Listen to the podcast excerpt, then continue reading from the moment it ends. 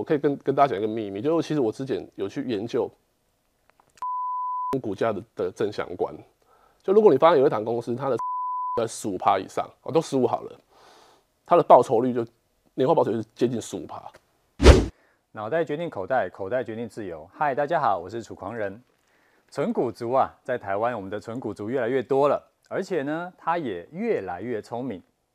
那存股族跟以前上一辈的这一种，就是啊，可能一辈子就存一档股票的，那已经不太一样了。那以前这种其实风险很高啊，我存得好，然后存到台积电，然后后来就发达了。那不小心存到诶不是很好的股票，那可能就是存了老半天，结果全部都没有了。所以现在的存股族呢，都越来越精明，他们会知道说，他需要每年要去检视一下他手中存的股票是 OK 不 OK 的。那我们今天很荣幸邀请到专职投资人陈乔宏来节目里面跟我们分享一下，存股应该要存哪些标的，然后除了看现金值利率以外呢，还有哪一些重要的指标要去参考？欢迎今天来宾陈乔宏老师。哎，主持人好。哎，大家好，我是乔宏。好像年底呀、啊，是就已经呃十一月、十二月那时候季报就已经出来了嘛，所以大家都已经知道这个哪些公司有赚钱，哪些公司有点辛苦。是，然后那这时候大家就可以去汰弱留强，然后也可以去准备布局下一档股票。对，那我想要问一下乔红，就是你有没有从这个第三季季报出来以后，有去找到哪一些好标的？呃，应应该这么说，因为其实我们在录影的这个当下，其实是年底了嘛，对不对？好，那嗯，就如刚刚主持人说，其实呃，第三季季报是在呃十一月的时候公布嘛，然后呃，今年的前十一十一月的营收也也也大势也也就也都全部都公布了嘛，甚至十二月一个月而已，所以基本上我觉得那个情势已经很明朗了，就是说，哎、欸，今年到底。这公司的获利比去年好或不好，其实应该是很很清楚可以看得出来这样。嗯、那我就有呃透过一些就是选选股的的软体去做做一些筛选嘛。好了，但我觉得其实基本上我觉得就是要要找就是说，哎，今年基本上我觉得 OK 的，好，就是说呃前三季的获利比去年同期好，好，然后前十一月的营收比去年同期成长，然后明年还获利可以成长的公司。好，然后当然殖利率，因为我们要存股嘛，所以我们殖利率当然也不能太低。那我觉得，哎、欸，诶、因为大盘大概在四趴嘛，如果四趴以上殖利率，哦，那我觉得这样的这样的标的，我觉得就就蛮适合，呃、现在再再进场去买哈，然后成为二零二四年就是存股的一个一个一个主要的标的这样哈。那我发现这几档其实都不错哈，就是说可以可以分享给大大家这样。哈，那第一档就是八冠哈，它其实做的是 TUP T TPU 的那种呃特殊的布布料这样子哦，那。它其实主要是做户外户外用品跟医疗哈，还有所谓的呃防防弹背心之类的这种这种布的材质哈。那基本上它今年前三季也赚五点六六八元这样。那我这样估一下，它今年应该可以赚呃七到八块之间没有没有太大问题哈。那殖利率也在四趴左右哈。那股现金殖利率其实基本上是蛮高的，就去年来看是配五块三五块三三四嘛哈。那那本益比大概就是十五十五倍左右哈。这第一档。那第二档是龙钢，它做的是特殊钢材的。好，那前三季大概赚三点四块，那我们再计算一下，今年大概赚四块四以上是没有太大问题。这样好，那殖利率哈，大概是在在接近五五个百分点哦，四点八这样哈。那现金股利哈，今年是配二点二点三七哈。那北比大概就十倍出头这样。哦，那第三档其实是中非哈，它其实做的其实就是呃电脑呃电脑的信托的的的系统，金融应该说金融系。金融信托的电脑的的系统这样子哦，对对对，那它今年前三季赚六点四八元嘛，那我再算一下，今年大概可以赚到八块七，应该是没有问题。好，现在大概可以赚到八块七，那殖殖利率大概在五趴。好，那去年呃今年配五块，然后明年它更多这样。好，那本比大概就十二倍这样。好，那它最近开始开始有在在在往上攻的一个迹象这样。好，那再讲就是做昆鼎，好，它。做的就是那种呃废弃物处理的，好废弃物处理处理厂这样，台湾台湾最大这样好。那前三前三季大概赚十三块二八嘛，好，所以它全年大概赚是七块，哦，那殖利率也差不多在四点五左右这样哈。那去年是呃今年是配十三块十三点五元，好，那本益比是在十八倍左右哈。那最后档就是上次我记得节目上有介绍过的宏全嘛，好，那它其实后来讲讲过股股价其实蛮飙的，来到一百二十几块这样子哦，那。前三天赚呃七点二二七元啊，因为第四季是淡季，所以稍微差一点，但全年赚八块三应该是没有太大问题哈，再再多一块钱这样子哦，那殖利率大概在四帕以上这样哈，那去年大概配四点六六哈，那本益比在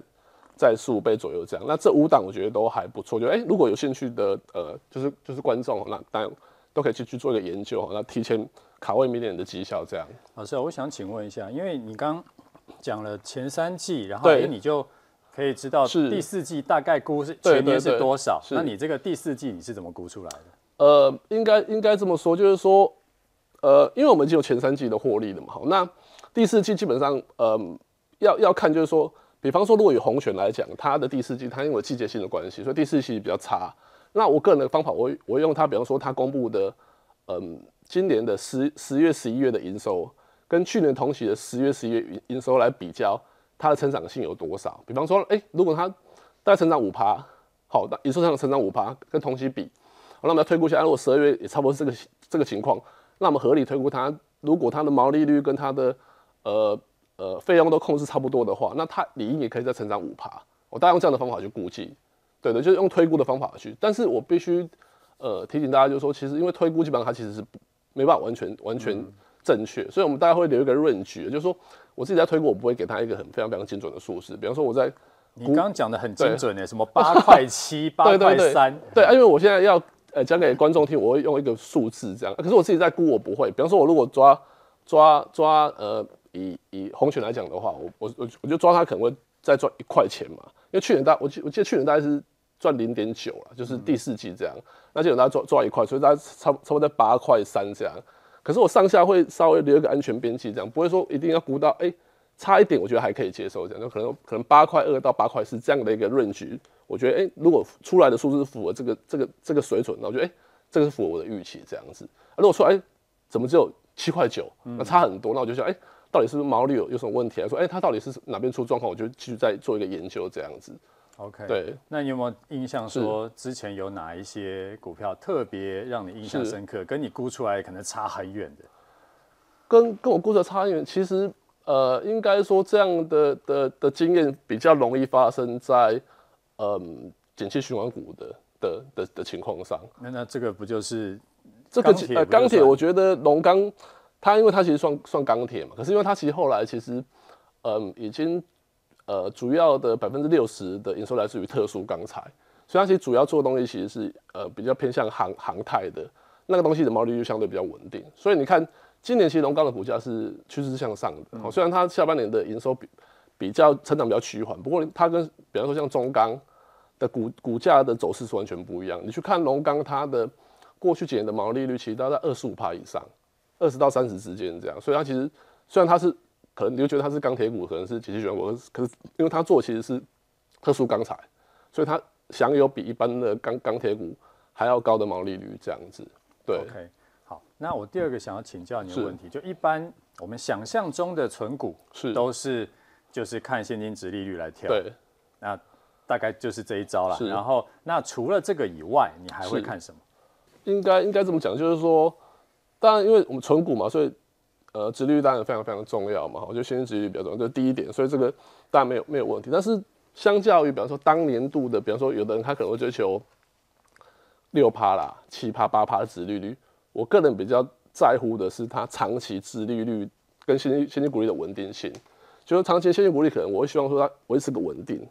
或者它是有个很很明显的趋势在往上的。比方说我刚刚讲的那一档股票，像中飞好了，它可能哎、欸，或者是红泉，他们的股利可能是。五年前跟五年后，它会有一个很明显的呃趋势，是每年比一年。对对对对，我喜欢这样的。我倒没有很很在意说它一年要给我八趴，因为有时候一年给八趴，那那个很很那很很大的情况是，他公司其实根本没有成长。嗯，他所以他才不配那么多。然后再来就是说，他可能会有一些，比方说可能是业外的收益，比方说可能卖了个卖了个土地，一次性的。对对对啊，一次性的股利飙高啊，今年领领了，明年就没有了。这样的通常股价都不会反应，就是它股价其实不不会涨，所以我我第一我比较在乎的是它的长期的现金股利是一年比一年更好的，这是第一点。第二点就是说我其实会看的一个指标是股东权益报酬率，好，就是 ROE。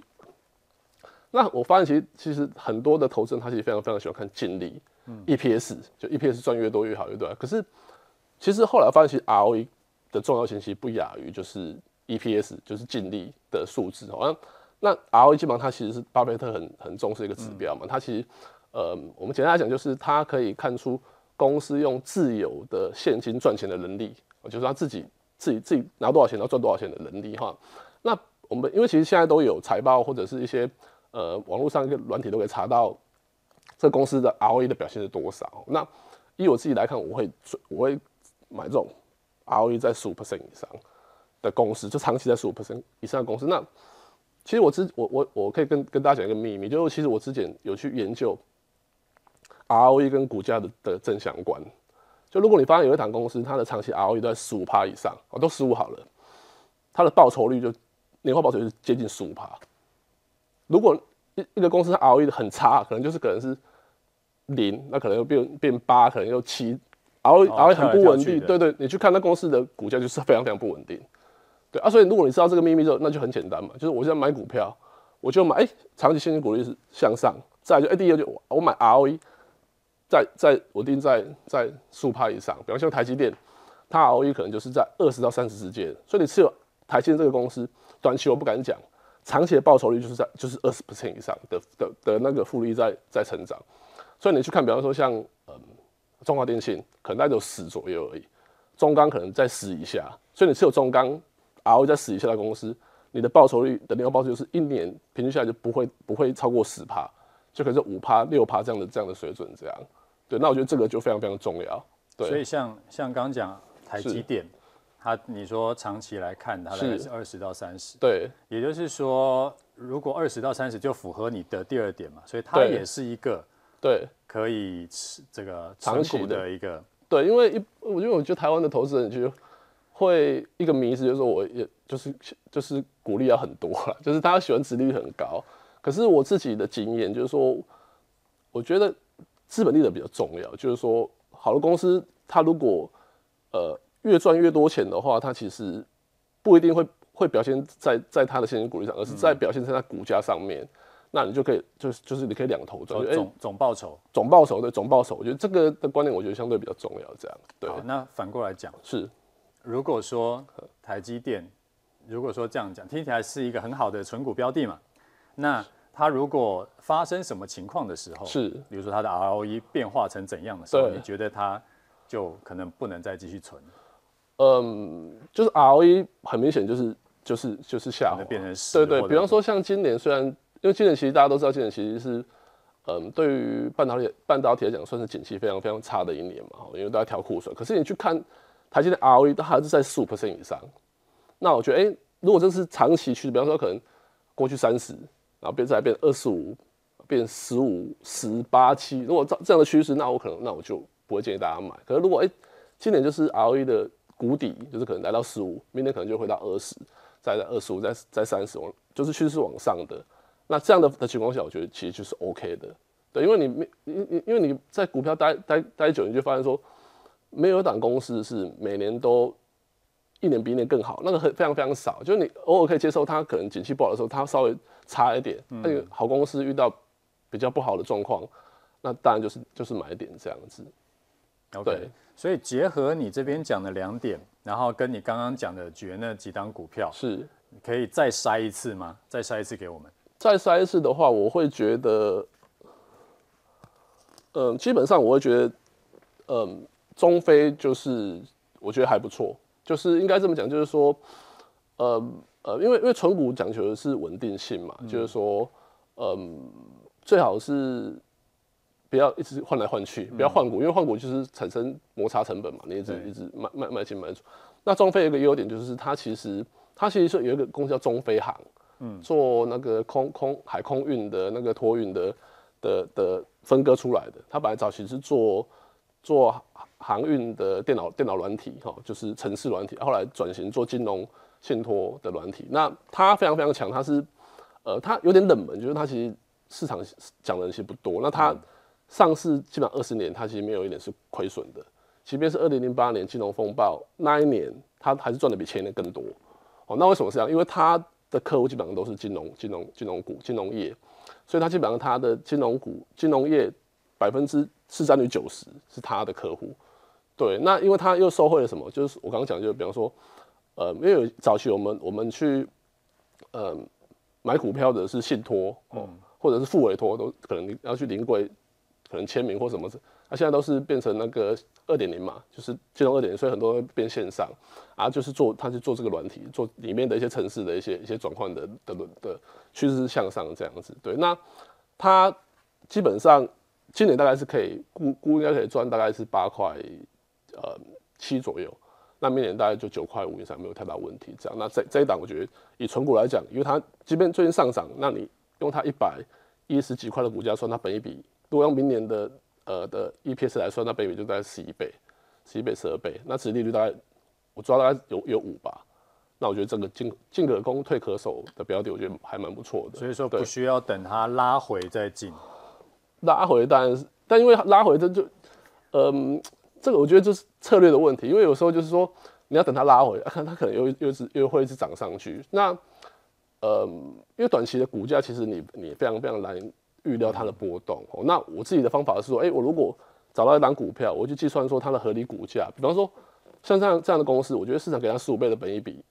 或以上，其实是很合理。那假设它明年可以赚九块五，那十五倍本益比是多少？那算出来就是会有一个估值价。嗯，那你比方说现在的股价去看。抓它未来跟它未来的估值价，如果有个三成以上的空的的的空间，那我觉得，即便它最近可能有上涨，那还是不错的切入点。这样，对，那存股来讲，就是说很很简单，就是买进去之后，你就不用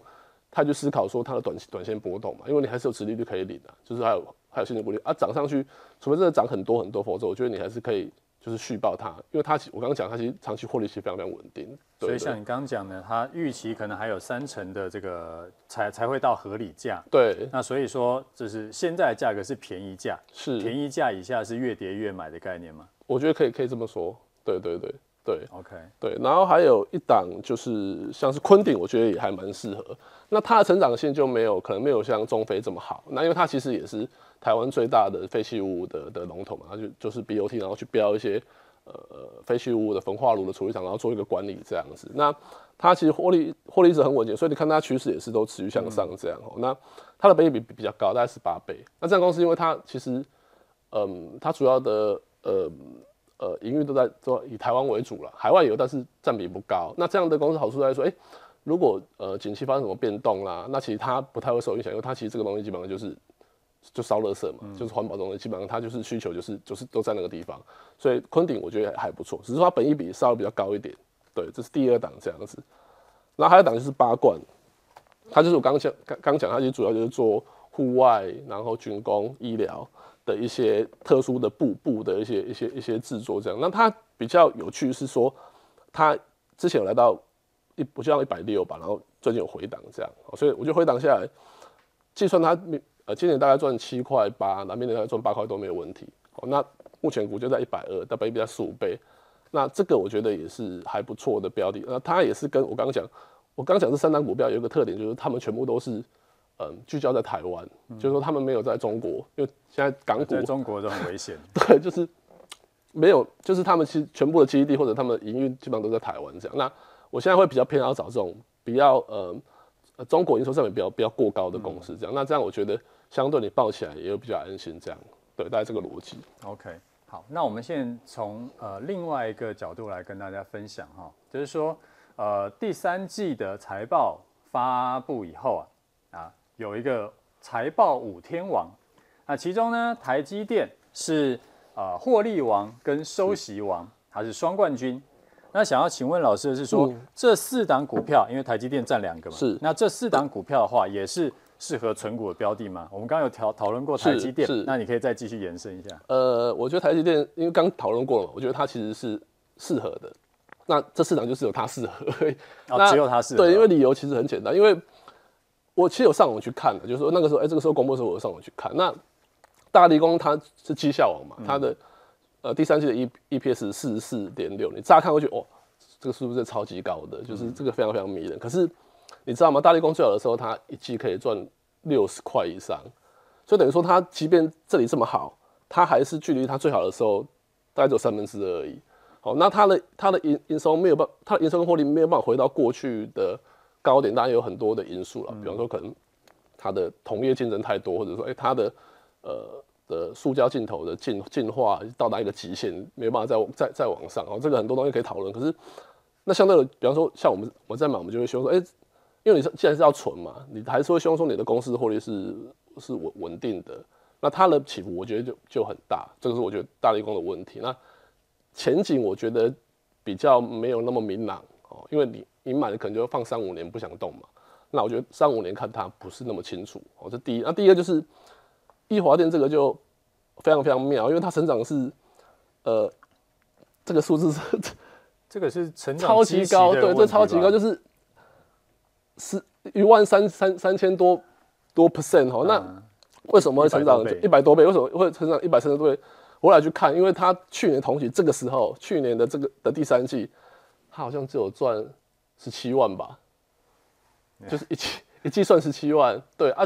啊，今年好像前三季是赚，第三季是赚两千两百万，啊，因为它就是机器太低了，低到已经见底了，所以它才会大爆发。啊，你去看公司的的获利，它其实过去的的表现其实是不好的，就是那些很很多人没赔没赔股利，那这样那也也不适合存。对，然后台说话就是我刚刚讲，就是它的它它也是景气循环，对，就景气循环股。再来就是你去看它 ROE 也是也是很差，它 ROE 也是。好的时候很好，差的时候很差。那长期来看，它就是适合做波段，它就是不适合存股这样子。所以整理来，整理下来，发现说只有台积电是比较适合。对，就是我。如果你问我的话，我我会觉得台积电比较适合。那其他其他三个，我我也不会说它不会涨，只是说你可能要用波段的角度去做它会比较好，做它一个波段操作，这样可能会比较适合。那台积电的话，现在就好像你刚刚讲的，是就是假设明年可能会有呃预期的合理的价格是多少？那现在算是便宜的价格吗？嗯，因为台积电今年算是衰退嘛，哦，因为因为其实大家都在估嘛，所以大家今年大概赚三十一块是没有太大问题嘛。那明年应该赚三十七块是没有太大问题。那呃，台积电比较比较大大的，因为它其实它其实是非常非常大的公司嘛，所以它有时候会跟着市场。的整个氛围在走啊，比方说像是去年，呃，就是升息的关系，所以它本益比就会就下滑嘛。嗯。那假设明年开始它的那个，呃，联储开始降息，降息之后，科技股它的呃本益比就会就会往上再拉升，因为它是有个跷跷板的概念嘛。因为其实跟风险系数其实有关系。那你它只要其实回到过去，比方说不用太多了，因为它其实最最高时候本益比可能是二十五倍、三十倍。嗯。你就想嘛，那它它以前有到四十倍。那可能更更对，两千年的时候它有到四十倍。哦，是，那就是非常非常久以前，因为那小型股嘛，就成长性很高的时候，但市场给它很很很很很高的倍比，但现在可能没有到那那么，它现在可能变成稳定成长嘛。那你看，呃，以它现在的的呃来计算的话，比方说，如果市场给它十八倍本益比就好了，它明年应该会赚就是三呃三十七块是大家估的是个数字，很我觉得没有，应该是应该是 OK 的。就三十七去乘以乘以十八倍本一比，那大概六百六百六十六，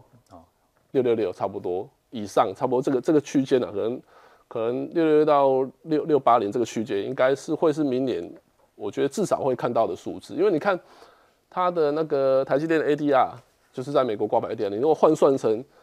成台币的话，它现在的股价是在六百四，那个落差落差其实其实很大。对，所以我觉得，哎，它可能如果是一个先行指标，它先走的话，那台股可能有选举或什么其他因素在干扰，所以它可能有个控盘或什么样的因素，那我不知道。那但是明年来看，如果这个这个呃因素呃解除的话，那我觉得，哎，开始往上走，哦，那我觉得明年目前看起来，明年我觉得还是应该是多头年了，没有太大没有太大的问题，所以有机会。所以这个六百块以下的台积电还算是有一点的甜甜价这样子。我对我觉得我觉得其实还是可以，还是可以存。对，还是可以存。对，OK，对，好。那最后我们来一个网友的提问。有一个网友他就讲啊，他说他存股存了两年半，啊，目前呢存了零零八八一，就是国泰台湾五 G 加的 ETF 跟兆丰金，然后现在他的账上已经获利了十三趴，七万多块。他问说，是不是应该要把它卖掉，还是说他可以改存其他的标的呢？诶、欸，因为有，那个观众问说，他存的就是呃国泰台湾五 G 好跟兆丰兆丰金，那他已经有有有一个账上有不错的获利，那现在的话他应该是要嗯做获利了结呢，还是要持股续报？好，那我关于这个问题，我的看法是这样，就是说，嗯，基本上我我有去看一下，就是国泰五 G 它的这个的成分股的的持有的内容这样子。那呃，我们其实刚刚刚有讲到，就是说，哎、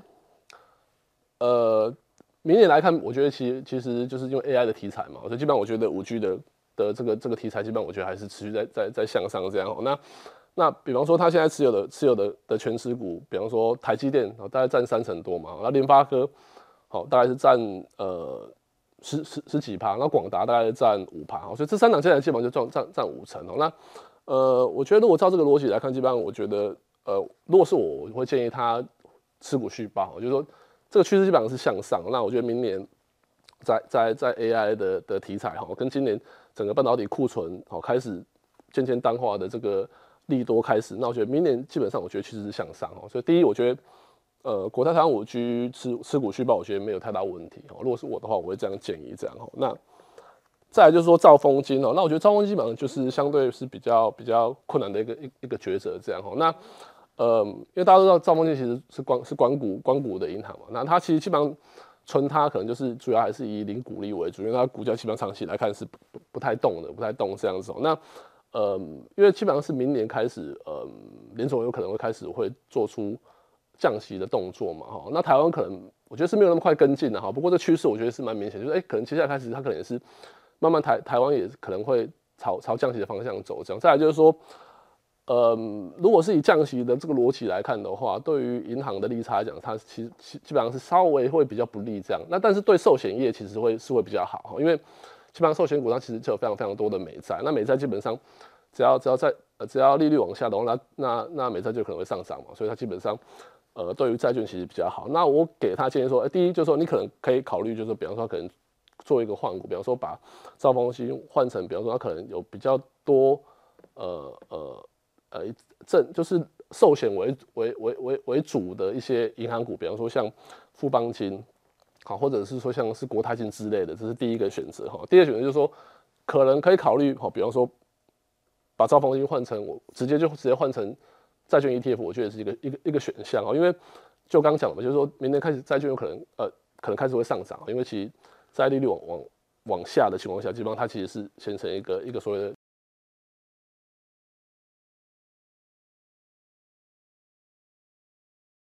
ETF 哈，比方说像像是嗯元大哈投资级公司债哈，或者连元大二十年好美债，我觉得都是可以考虑的考虑的一个一个标的哈。那我觉得美债有点在于说，第一它的殖利率基本上可能不会不会不会出兆丰金。那如果未来明年开始好，就是联准会开始降息的话，那它有赚哦资本利得的可能性哈。那这个是我给这位就是呃呃。